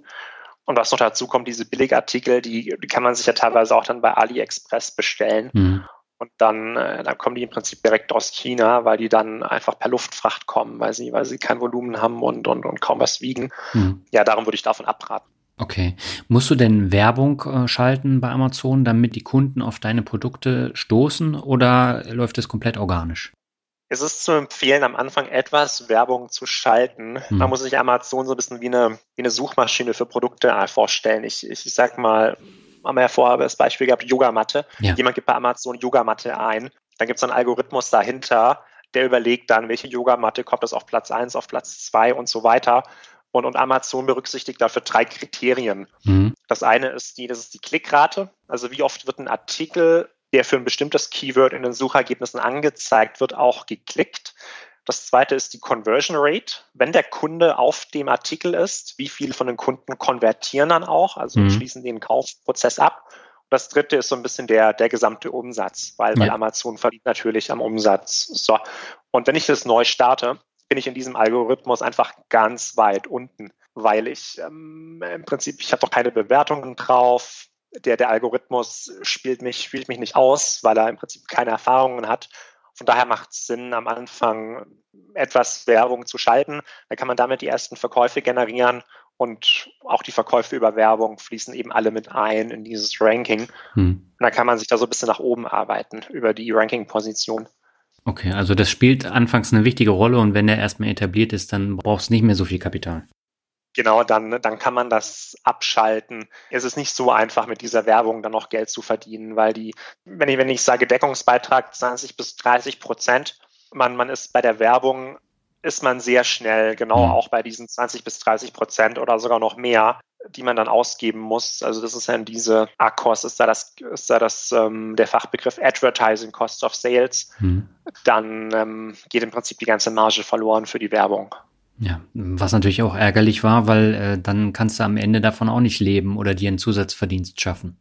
Ja, ja, genau. Also ich, ich, ich sehe es ein bisschen so, ich, ich zahle ja schon die 15 Prozent an Amazon dafür, mhm. dass die, die die Kunden auf die Plattform holen und, und darum versuche ich es so viel wie möglich organisch zu verkaufen. Mhm. Die Werbung mache ich nur für den Start oder ja, in gewissem Umfang, um einfach nochmal so ein bisschen zusätzlich Umsatz zu generieren, damit mein Produkt sozusagen im, im Ranking besser nach oben kommt. Hm. Aber, aber die allermeisten Verkäufe sind organisch bei mir. Okay. Dann lass uns mal über einen äh, Fakt sprechen, der immer mehr zum Tragen kommt. Und zwar, viele äh, verteufeln ja Amazon, weil es alles kaputt macht. Die Innenstädte sterben wegen Amazon aus und es wird alles sehr kritisch gesehen. Es gibt ganz viele Raubkopien und Billigprodukte aus China, die den äh, deutschen Markt äh, auch kaputt machen oder den europäischen. Wie ja. gehst du damit um? Siehst du das differenziert oder beschäftigt dich das gar nicht? Ja, mich beschäftigt das schon. Ich, ich habe da so ein bisschen die, ja, so einen wirtschaftsliberalen Standpunkt dazu. Hm. Warum kaufen Leute im Internet? Warum kaufen Leute bei Amazon? Ja. Und da ist für mich die Antwort, sie machen das ja nur, weil es für sie bequem ist und weil vielleicht für sie einfach der Vorteil überwiegt, was hm. zu Hause gemütlich vom Wohnzimmer aus zu bestellen, als sich da dann am Samstag durch die Innenstadt durchzuquetschen, wo im Endeffekt auch nur eine, eine Kette nach der anderen ist. Ja, das ist ja so ein bisschen das, ja auch so ein bisschen das Schöne, was wir haben in der Marktwirtschaft, dass mhm. jeder, jedes Angebot, jedes Angebot sucht sich seinen Markt. Ja. Wenn ein Großteil der Bevölkerung sagt, Shoppingbummel in der Innenstadt, dieser, dieser Stress mit Parkplatzsuche und allem, das, das ist es mir vielleicht einfach nicht mehr wert, mhm. dann, dann wird es weniger Geschäfte geben. Andere Geschäfte wiederum in der Innenstadt, die überleben ja weiterhin, wenn die, wenn die einfach da ein, ein attraktives Angebot haben. Amazon hat natürlich dann auch extrem viele Arbeitsplätze geschaffen. Ja. Und, und jetzt kommt wahrscheinlich der weitere Kritikpunkt, dass das alles Billiglöhner sind wobei man da wiederum sagen kann, ja, es ist sicherlich nicht der, der angenehmste oder der tollste Arbeitsplatz, beim, bei Amazon im Lager zu arbeiten. Andererseits sind es vielleicht auch Arbeitsplätze für, für Leute, die, die nicht so gut qualifiziert sind und die, die sonst vielleicht gar keine Arbeit hätten und die, ähm, die dadurch zumindest eine, eine regelmäßige ähm, Arbeit haben über Amazon. Und ich denke, dass das ist einfach die Realität, in der wir jetzt leben, dass sich das verschiebt. Mhm. Ich finde es auch immer interessant, dass alle sagen, ähm, ja, die, die Mieten in den Innenstädten explodieren. Man könnte natürlich sagen, wenn es da jetzt weniger Geschäfte gibt, da wären auch wieder extrem viele Flächen frei. Dann, ja. dann kann man das vielleicht umwidmen in Wohnungen. Dann steigt wiederum das Angebot an Wohnungen, was dann äh, so ein bisschen den Mietdruck mildert. Ja, mhm. also das hat, das hat alles auch seine Vorteile. Mhm. Ja, ich sehe es genauso. Also man muss sich letztendlich immer die Frage stellen, ähm, will ich jetzt bequem bestellen oder gibt es auch andere Vorteile, die ich jetzt durch Amazon habe? Ich hatte beispielsweise vor einigen Wochen ja. das Problem, dass ich einen neuen Router brauchte, weil meiner immer rumgesponnen hat. Und äh, dann habe ich einen äh, beim großen Elektronikkonzern hier in Deutschland bestellt und äh, das hat gedauert und gedauert und ich habe keine Information bekommen, was jetzt mit meiner Ware ist. Und dann habe ich da angerufen und dann kam dann, äh, ja, ist zurzeit nicht lieferbar, äh, können wir leider nichts machen. Dann habe ich es bei Amazon bestellt, hatte es am nächsten Tag. Und dann eine Woche später kam dann, oh, wir haben das Produkt jetzt doch, können Sie jetzt abholen. Ich sage, jetzt brauche ich es nicht mehr. Und das sind so, so viele Feinheiten, wo Amazon einfach unschlagbar ist. Genau, also Amazon hat natürlich auch sich als, als Unternehmensprinzip auf die Fahnen geschrieben, den bestmöglichen Kundenservice zu bieten. Ja Sie, sie bieten da wirklich extrem, äh, extrem gute Konditionen an, auch was das Rückgaberecht angeht. Die Lieferungen, teilweise in den Großstädten, liefern die ja schon innerhalb von wenigen Stunden. Mhm. Die wollen da wirklich sich immer weiterentwickeln. Und ja, ich sehe natürlich die Gefahr von einer, von einer gewissen Monopolisierung, wenn dann Amazon dann irgendwann alles auf sich vereinigt, weil ein Monopol ist dann immer schlecht für den Wettbewerb. Mhm. Und jetzt für mich als, als Händler von Amazon bin ich natürlich ähm, ja, ich, ich habe natürlich eine, eine extreme Abhängigkeit zu Amazon. Ja. ja. Und sie, sie können natürlich ein Stück weit die Bedingungen diktieren. Wenn, wenn Amazon entscheidet, mir jetzt den Account zu sperren wegen irgendeinem vermeintlichen Fehlverhalten, mhm. dann ja, dann hätte ich, hätte ich ein Problem. Ja, also das, es gibt natürlich diese, diese Abhängigkeit dann auch der Händler, was, was ich natürlich so ein bisschen als Problem sehe. Mhm. Aber andererseits bringt mir nur Amazon Zugang zu so vielen Kunden. Ja. Ja, aber das gleiche Problem hast du ja bei Facebook, das hast du bei YouTube, ähm, das hast du bei Google. Und ähm, wenn da irgendwie der Account dicht gemacht wird, dann hast du natürlich ein Problem. Genau, also ich habe auch äh, befreundete Unternehmer, die, die schalten sehr viel Facebook-Werbung mhm. und dann hat ihnen, hat ihnen Facebook irgendwann untersagt, da Werbung zu schalten, wegen ja. ja angeblich irgendwelchen Verstößen und ja, ab dem Moment sind bei ihnen waren dann die Umsätze weg, weil sie jeden mhm. einzelnen Kunden haben sie sich über Facebook an Land gezogen. Aber was macht man da in so einem Moment? Also äh, diese Abhängigkeit äh, erst gar nicht aufbauen zu lassen oder was wäre da die Konsequenz? Ja, es gibt verschiedene Möglichkeiten. Also zum einen sollte man natürlich schon sich sehr gut vertraut machen mit den äh, Terms und Conditions von Amazon, damit mhm. man da nicht irgendwelche Regelverstöße hat. Und Amazon, die schreiben einem schon sehr viel vor. Das geht bis dahin, wie die Fotos auszusehen haben. Zum Beispiel mhm. das erste Foto, das darf immer nur das Produkt zeigen und einen weißen Hintergrund, keine Schrift, keine Logos man darf die Kunden äh, nicht einfach so anschreiben. Also da, man sollte sich einfach an die Regeln halten. Mhm. Es gibt natürlich auch immer so ein paar ähm, ja, Taktiken, die im Graubereich sind und, und sowas, sowas ist natürlich gefährlich. Das, das kann auch mal nach hinten losgehen. Das andere ist, wenn man wirklich ein Problem hat, dann, dann muss man da halt mit, mit Amazon argumentieren und im, im schlimmsten Fall muss man sich einen Anwalt nehmen, der dann, der dann an Amazon Briefe schreibt und dafür sorgt, dass sie, dass sie den Account wieder entsperren, weil mhm. jeder, jeder jede Stunde, wo dann der Account zu ist, kostet einen Umsatz. Also ich meine, ich mache das jetzt als Nebengewerbe, aber es gibt auch Unternehmen, die haben dann teilweise 300 Mitarbeiter und, und verkaufen über Amazon. Da, da geht es dann um die Existenz. Also mhm. da muss man halt schon recht schnell die, die, die schweren Geschütze auffahren. Ja, vielleicht noch ein weiterer mhm. Aspekt, Diversifikation. Also man sollte sich schon überlegen, ab einer gewissen Unternehmensgröße nicht nur 100 Prozent von Amazon abhängig zu sein, und es gibt ja auch noch andere Plattformen. Also ja, es gibt noch eBay, wobei eBay dann eher so ein bisschen im Bereich Schnäppchenjäger ist. Mhm. Es gibt also von, äh, von Real hat ja auch einen Marktplatz aufgebaut, je nach Produktkategorie. Ja. Im Bereich Fashion gibt es auch Zalando und Otto. In den USA hat auch Walmart jetzt einen Marktplatz. Etsy zum Beispiel. Genau, Etsy. Ja. Das sind mir so für, für handgemachte Produkte. Man kann auch dann ähm, sich den eigenen Online-Shop machen über Shopify, ja. wo, wobei man da natürlich dann wirklich viel Werbung schalten muss. Weil wenn, mhm. wenn ich jetzt meinen Shopify-Store habe, da würde, würde niemand von alleine drauf kommen. Da müsste ich mir dann auch wiederum jeden Kunden einkaufen. Ich, mhm. ich müsste mir praktisch jeden Besucher einkaufen. Das ähm, es ist eine Möglichkeit, aber es ist, es ist nicht einfach. Ja, aber wenn ich mir das Ganze jetzt so anhöre und das hast du alles nebenberuflich gemacht, dann ist es natürlich ein, ein, extremer Aufwand und ich kann mir vorstellen, du hast auch immens viel durch diese ganzen Sachen gelernt, oder? Weil äh, das ist dir ja nicht zugeflogen, sondern du hast es dir hart erarbeitet. Also das ist nichts, wo ich jetzt sagen kann, äh, ich werde mal schnell reich, sondern ich muss da extrem viel Zeit und Wissen auch ähm, investieren, damit ich am Ende einen Return on Invest bekomme, oder nicht? Genau, das, das würde ich auch so sagen. Also es es ist extrem viel Zeitaufwand, es ist auch, es ist schon auch harte Arbeit. Hm. Und ähm, ich bin jetzt wie so ein bisschen zum Erfolg verdammt, ja, weil ich ja. habe jetzt, ich habe jetzt drei Produktvarianten am Markt und, und, und, und das fängt es so langsam an, sich zu lohnen. Mhm. Aber ich zahle mir natürlich noch kein Gehalt aus. Und, und wenn ich jetzt den, mir einen Stundenlohn berechnen würde, war der, wäre der extrem niedrig. Von daher, ich habe es so ein bisschen in den Grundstein gelegt und ich kann das einfach dann weiter wachsen. Ich kann da weitere Produkte hinzufügen. Ich kann in weiteren Ländern verkaufen. Mhm. Und dann lohnt sich das irgendwann mal. Ähm,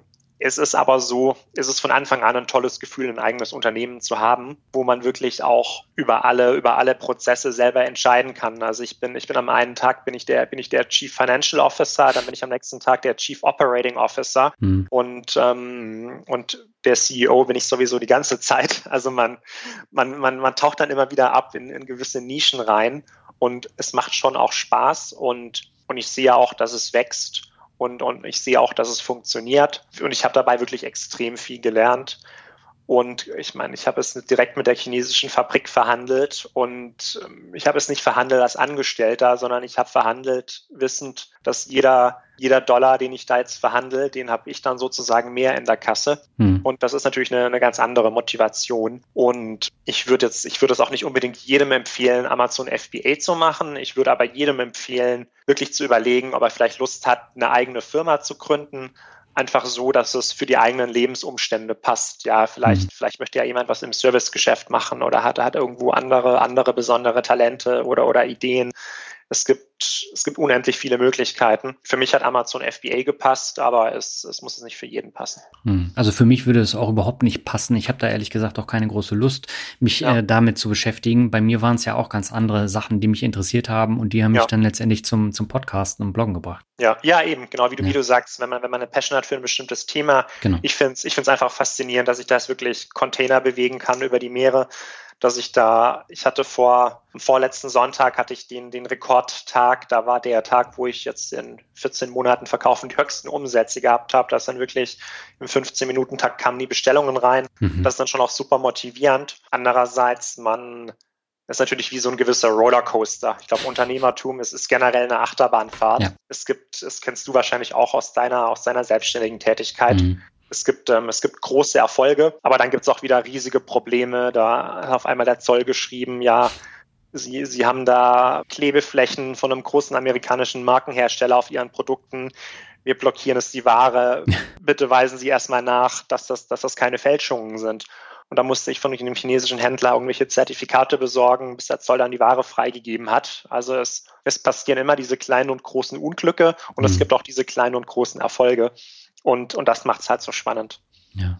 Und äh, du kannst es ja eigentlich gar nicht ermessen, was das Ganze für dein Humankapital geschafft hat, oder? Ja, also es hat natürlich, ähm, ich, ich, ich konnte es einfach Kompetenzen aufbauen in, in ganz anderen Bereichen, sowas wie Online-Marketing mhm. oder wie Logistik. Patente hast du auch gesagt. Genau, genau, also Patent, Patente, Markenanmeldungen. Mhm Verhandlungen mit, mit ausländischen Lieferanten, das, das sind schon einfach Skills, die, die man sich darüber dann aneignen kann. Ja. Und natürlich auch ja, so ein bisschen mehr die Soft Skills, sowas wie Zeitmanagement, weil ich habe das ja alles nebenher gemacht mhm. und man, man lernt dann auch einfach sehr effizient zu sein, dass man dann auch in meinem Hauptjob merke, ich bin, ich bin ich jetzt wirklich deutlich effizienter und, und auch in meiner Freizeit versuche ich dann einfach die, die Themen da, da möglichst schnell abzuwickeln. Mhm. Ja, finde ich echt enorm spannend. Aber äh, hätte das auch funktioniert mit einer Familie? Also ich habe einen befreundeten FBA-Verkäufer, der, der hat zwei Kinder mhm. und er macht das nebenher, wobei er jetzt auf 80 Prozent dann reduziert hat. Mhm. Es, es ist natürlich schwierig, weil irgendwo, irgendwo fehlt dann die Zeit. Mhm. Ja. Man kann natürlich ja, in gewissem Umfang kann man, kann man immer noch irgendwo, irgendwo Sachen einsparen, indem man ich weiß nicht, oder der andere sitzt dann vielleicht äh, jede Woche abends drei Stunden vorm Fernseher und, und, und schaut sich die Nachrichten an oder, oder, oder, oder Netflix. Ähm, es, es ist sicherlich schwierig mit Familie. Ich glaube, wenn man, wenn man Fulltime arbeitet, wenn man noch kleine Kinder hat, dann ist es einfach ein gewisser Stretch. Es, mhm. es ist immer so ein bisschen die Frage der Leidensfähigkeit. Ja. Dann lass uns zum Ende hin nochmal auf die Frage aller Fragen zu sprechen kommen, nämlich wie du dein Geld anlegst. Du hast am Anfang gesagt, ähm, das Thema ETF ist was für dich. Äh, dem entnehme ich, du investierst passiv in ETFs. Das ist richtig. Wie ich mein Geld anlege, ist eigentlich relativ langweilig. Ich, ich, ich investiere zu einem großen Teil in ETFs. Das sind auch schon seit Jahren die gleichen. Und mache das einfach mit, mit regelmäßigen monatlichen Beträgen. Mhm. Das ist für mich so ein bisschen, wo ich pro, pro investierte Zeiteinheit die, die meiste Rendite habe, weil ich mich da einfach überhaupt nicht drum kümmern muss. Und das spielt für dich natürlich eine wichtige Rolle, weil du dann Zeit für andere Dinge hast, wie Amazon FBA. Genau, das ist richtig. Ich hätte jetzt wirklich überhaupt keine Zeit, da nochmal irgendwelche Einzelaktien zu recherchieren, mhm. wo ich dann immer überlegen müsste, hm, welche Aktien nehme ich, wann steige ich jetzt ein und dann, wenn man sie im Depot hat, wann steige ich jetzt wieder aus. Das, ja. das habe ich am Anfang mal eine Zeit lang gemacht und ja, bin auch mal so ein paar Mal auf die Schnauze gefallen. Ich weiß noch, eine der ersten Aktien, die ich hatte, das waren die E.ON-Aktien. Mhm. Dann ist Fukushima passiert dann war Atomenergie natürlich erstmal nicht mehr so angesagt. Dementsprechend hat sich auch der Kurs entwickelt. Mhm. Also ich habe da so ein bisschen meine, meine Erfahrungen gemacht, habe irgendwann gesagt, ja, ich, ich mache jetzt einfach ETFs. Ich, ich bin mir sicher, man, man kann auch mit Einzelaktien Geld verdienen. Es gibt auch alle möglichen Trading-Strategien, mit denen man vielleicht auch den Markt schlagen kann, will ich, will ich es gar nicht bestreiten. Hm. Aber ja, habe für mich jetzt gesagt, ich will mich da erst nicht mit beschäftigen. Ja, das ist auch eine klare Aussage und das muss halt jeder für sich selber entscheiden und ähm, man sollte eben nicht andere Leute dafür verteufeln, dass sie dann irgendwas anders umsetzen, aber wenn es für einen persönlich nicht passt, dann muss man halt ähm, da streng die Regeln dann befolgen und einfach das äh, machen, was am besten passt. Sehe ich genauso. Ja. Welche Ziele hast du denn jetzt für die kommenden Jahre? Hast du dir da irgendwas festgelegt, dass du vielleicht äh, Amazon FBA noch größer machen willst oder willst du dich wieder auf den Hauptjob konzentrieren? Wie willst du da vorgehen? Ja, das ist jetzt so ein bisschen beides. Also mhm. ich, ich werde zum einen natürlich jetzt dann auch im nächsten Jahr eine neue berufliche Herausforderung annehmen. Mhm. Werde zu einem etwas kleineren Unternehmen gehen im Tech-Umfeld, auch hier in Zürich. Und werde natürlich dann auch erstmal wahrscheinlich beruflich da wieder, wieder sehr viel Zeit investieren müssen. Mhm. Von daher werde ich Amazon FBA vermutlich erstmal etwas depriorisieren, mhm. aber, aber nichtsdestotrotz möchte ich das weiter betreiben, möchte auch nächstes Jahr dann nochmal ein, zwei neue Produkte launchen, möchte, möchte den Verkauf in den anderen europäischen Marktplätzen aufbauen. Ja. Also das, ich habe das schon so viel Zeit investiert, ich ist wie so ein bisschen, ich habe es die Basis gelegt und ich kann da jetzt so einzelne Bausteine hinzufügen mit recht überschaubarem Aufwand. Mhm. Und äh, es wäre es einfach schade, wenn ich das jetzt nicht machen würde. Ja. Ich drücke dir auf jeden Fall die Daumen, dass äh, die neue berufliche Herausforderung gut funktioniert und äh, Amazon FBA dann parallel auch weiter. Aber ich äh, denke mal schon, dass du das äh, ziemlich locker wuppen kannst mit den Erfahrungen, die du in den letzten Jahren gesammelt hast. Vielen Dank, Daniel. Ja, dann lass uns zum Ende nochmal zum Word Shuffle kommen. Äh, du kennst es ja, ich nenne dir einen Begriff, du sagst, was dir dazu einfällt. Und beginnen möchte ich mit dem Begriff Zürich. Also Zürich ist aktuell mein Lebensmittelpunkt. Es ist eine wunderschöne Stadt. Im Sommer war ich im September mal Wasserskifahren. Da ist man mhm. in zehn Minuten am See unten, mediterraner Flair. Man hat es auch nicht weit in die Berge. Das ja. ist mein, mein Home, hoffentlich auch für die nächsten Jahre. Okay. Der nächste Begriff ist Lieblingsbuch. Schwierig. Mir fällt spontan ein Buch ein, das ist Faserland von Christian Kracht. Das ist ein Autor der Popliteratur. Mhm. Das ähm, ist schon Ewigkeiten her, dass ich das gelesen habe, aber es ist mir irgendwie in Erinnerung geblieben. Da geht es auch um die Schweiz. Da geht es im Prinzip um einen Protagonist, der dann so ein bisschen von Norddeutschland über verschiedene Stationen äh, bis in die Schweiz reist. Das ist so ein bisschen das, ähm, das Fiction-Buch, was mir da jetzt in den Kopf kommt. Okay. Dann kommen wir zum nächsten Begriff. Da haben wir jetzt gar nicht im Interview drüber gesprochen, aber du hast ja schon in unterschiedlichen Ländern auch gelebt und auch studiert und gearbeitet, nicht nur in der Schweiz und der Begriff ist Leben im Ausland. Ja, bei mir hat sich das so ein bisschen entwickelt, dass ich eigentlich direkt nach dem Abitur ins Ausland gezogen bin, mhm. erst fürs Studium und dann auch beruflich. Für mich war das einfach ja, wahrscheinlich lag das daran, dass ich auch dann teilweise so ein bisschen in einem, in einem kleinen, in einem kleinen Dorf groß geworden bin und einfach so ein bisschen die, ne, das Bedürfnis hatte, so ein bisschen was von der Welt zu sehen. Mhm. Und ich, ähm, ja, ich kann das jedem nur empfehlen, auch mal jetzt nicht nur für den Urlaub ins Ausland zu gehen, denn es gibt natürlich auch außerhalb von Deutschland noch, noch sehr viele schöne Länder, in denen es sich zu leben lohnt. Mhm. Haben dir diese Auslandserfahrungen denn jetzt bei Amazon FBA geholfen? Ja, ich würde schon sagen, dass mir ein Stück weit geholfen hat. Ich habe ja auch schon über sechs Monate von meinem Leben in Asien verbracht, mhm. in, in, Singapur und Hongkong, habe da teils gearbeitet, teils studiert. Und man, ja, man, man kann sich einfach ein bisschen mehr drunter vorstellen. Ich war zum Beispiel schon mal in dieser Stadt, wo jetzt auch die Fabrik ist, die meine Produkte fertigt. Mhm. Das ist zwar schon einige Jahre her und wahrscheinlich sieht es da mittlerweile komplett anders aus, aber man man hat zumindest ein, ein, grobes, ein grobes Verständnis dafür, wie jetzt vielleicht die Chinesen ticken oder ich habe da auch eine Grafikagentur, die sitzt auf den Philippinen. Es, es hilft ein bisschen, würde ich sagen. Mhm. Okay, dann kommen wir zum nächsten Begriff, das ist finanzielle Freiheit. Das Buzzword. Ja, finanzielle Freiheit. Ich würde sagen, das würde, würde für mich bedeuten, wenn ich weiß, ich ich muss jetzt nicht mehr zur Arbeit gehen, um meinen, um meinen Lebensunterhalt zu decken, mhm. weil ich einfach genügend Rücklagen oder, oder andere Einkommensströme habe, dass ich so ein bisschen entscheiden kann, was ich jetzt arbeite, wie viel ich jetzt arbeite und, und da ja im Prinzip das, das so ein bisschen entspannter angehen kann. Mhm. Okay. Der vorletzte Begriff, du kennst ihn, das ist Rockmusik. Rockmusik, da habe ich mir fast gedacht, dass du damit kommst. Ich muss sagen, ich habe dann auch überlegt, dass ähm, ich bin nicht so der Rockmusikhörer. Ich glaube, das letzte Konzert, wo ich war, das war von Bon Jovi in München im Olympiastadion. Das ist es aber auch schon sieben Jahre her wahrscheinlich. Mhm. Ich habe früher sehr gerne Rammstein gehört. Wahrscheinlich steckst du die Hände über dem Kopf zusammen, weil die, die polarisieren ja sehr stark. Und Absolut, ja. Wunsch, bei denen auch mal auf ein Konzert zu gehen, aber das, das hat es nicht geklappt. Mhm. Und jetzt das Konzert in Zürich mussten sie es leider absagen. Ja, in Extremo habe ich auch mal gehört. Das ist so eine Mittelalterband. Mhm. Das fällt mir so ein bisschen zur Rockmusik ein, aber sonst höre ich eher, ist ganz unterschiedlich, zum Entspannen eher Jazz, aber sonst auch gern Hausmusik. Ja, spannend. Also äh, zwei der drei Bands habe ich ja auch lange Jahre verfolgt. Also Bon Jovi äh, habe ich vor 25 Jahren mein erstes Konzert äh, erlebt langes her. Und äh, in Extremo habe ich tatsächlich auch schon vor 22 Jahren das erste Mal live in Wacken gesehen. Das war 98. Und ja. äh, da kannte die noch keiner, da kannte auch kaum einer Wacken, aber äh, das sind so Erinnerungen, wenn, äh, wenn du die Begriffe jetzt sagst, äh, dass die dann hochkommen. Genau, genau, dass es schon so ein Konzert ist, ja. ähm, ist wirklich immer, immer beeindruckend und ja, sollte man eigentlich viel öfter machen. Genau. Und schließen möchte ich jetzt mit einem Begriff, der daran fast anschließt, an die schönen Erlebnisse, nämlich Glück. Ja, ich würde sagen, Glück ist es ist schwierig. Ich würde sagen, ähm, es, es bedeutet, wenn man, wenn man mit seiner aktuellen Lebenssituation zufrieden ist, mhm. um äh, Frau, Freunde, Job, soziales Umfeld.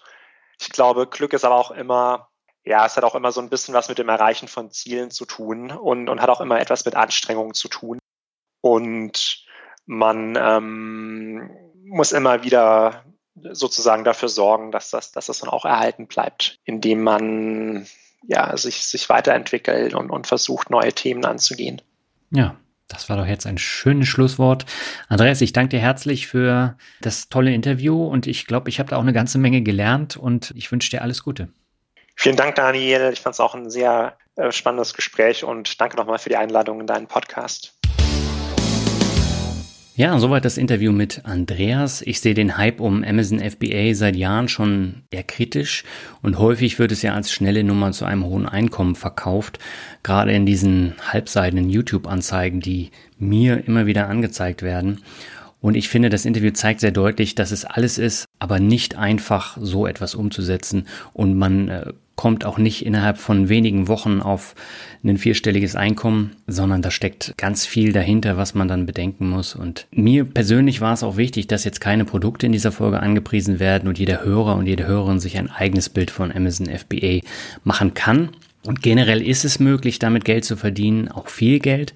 Das hat Andreas ja auch gesagt. Aber das Arbeitspensum ist sehr hoch und natürlich auch die Konkurrenz. Und ja, an dieser Stelle nochmal herzlichen Dank für das offene Gespräch, Andreas, bei dem ich auch wieder einiges gelernt habe. Jetzt habe ich zum Abschluss noch drei Bewertungen. Die erste stammt von Werner Schmidt und er schreibt sehr gute Inhalte, sehr gute Inhalte, Gesprächspartner auch mal abseits vom Mainstream, sehr gute Tonqualität, sehr gelungenes Format mit dem Finanzvisier. Keine Fachsprache und trotzdem wissenschaftlich fundiert, einfach verständliche Tipps für normale Anleger. Die Dauer ist gerade richtig, nicht zu kurz und nicht zu lang. Ja, Werner, ich danke dir ganz herzlich für die Bewertung. Und die zweite Bewertung stammt von Benny BNHK und er schreibt ein unersetzlicher Podcast. Lieber Daniel, ich möchte mich bei dir bedanken. Deine Podcasts haben einen sehr großen Teil zu meiner Finanzbildung beigetragen. Deine ruhige Art und das fundierte Wissen gepaart mit dem nötigen Fingerspitzengefühl und guten Fragen machen dich unersetzlich für die Finanzcommunity. Tolle und spannende Gäste interviewst du, stets sachlich und trägst so ungemein zur Weiterbildung in allen Bereichen bei. Sei es ein gewisses Mindset zum Thema Bildung, Finanzen oder aber auch im alltäglichen Leben. Durch dich habe ich mich an das Thema Aktien und Altersvorsorge gewagt. Mach weiter so und bleibe gerade in dieser Zeit gesund und munter. Liebe Grüße, Benjamin. Ja, Benjamin, ich danke dir ganz herzlich für die tolle Bewertung. Freut mich sehr, dass ich dich dazu bringen konnte, dich mit finanzieller Bildung weiter zu beschäftigen und dass du auch nach wie vor bei den spannenden und abwechslungsreichen Podcast-Folgen dabei bleibst. Und die letzte Bewertung für heute stammt von Tom Kund und er schreibt perfekt zum Pendeln. Interessante Podcast-Reihe zum Thema Geldanlage mit viel Abwechslung. Vor allem die persönlichen Anekdoten und Gastbeiträge bieten hohen Unterhaltungswert. Weiter so. Ja, Tom, auch dir danke ich sehr herzlich für die 5-Sterne-Bewertung. Und ja, damit bin ich fast am Ende des Finanzrocker Podcasts 2020 angekommen. Es fehlt nur noch die Weihnachtsfolge, die erscheint in zwei Wochen und da habe ich dann zwei alte Bekannte wieder in den Podcast eingeladen. Und da ist ein lockerer Plausch zum Jahresausklang entstanden, der mir viel Spaß gemacht hat. Und ja, bis dahin wünsche ich dir aber erstmal alles Gute und sag ciao.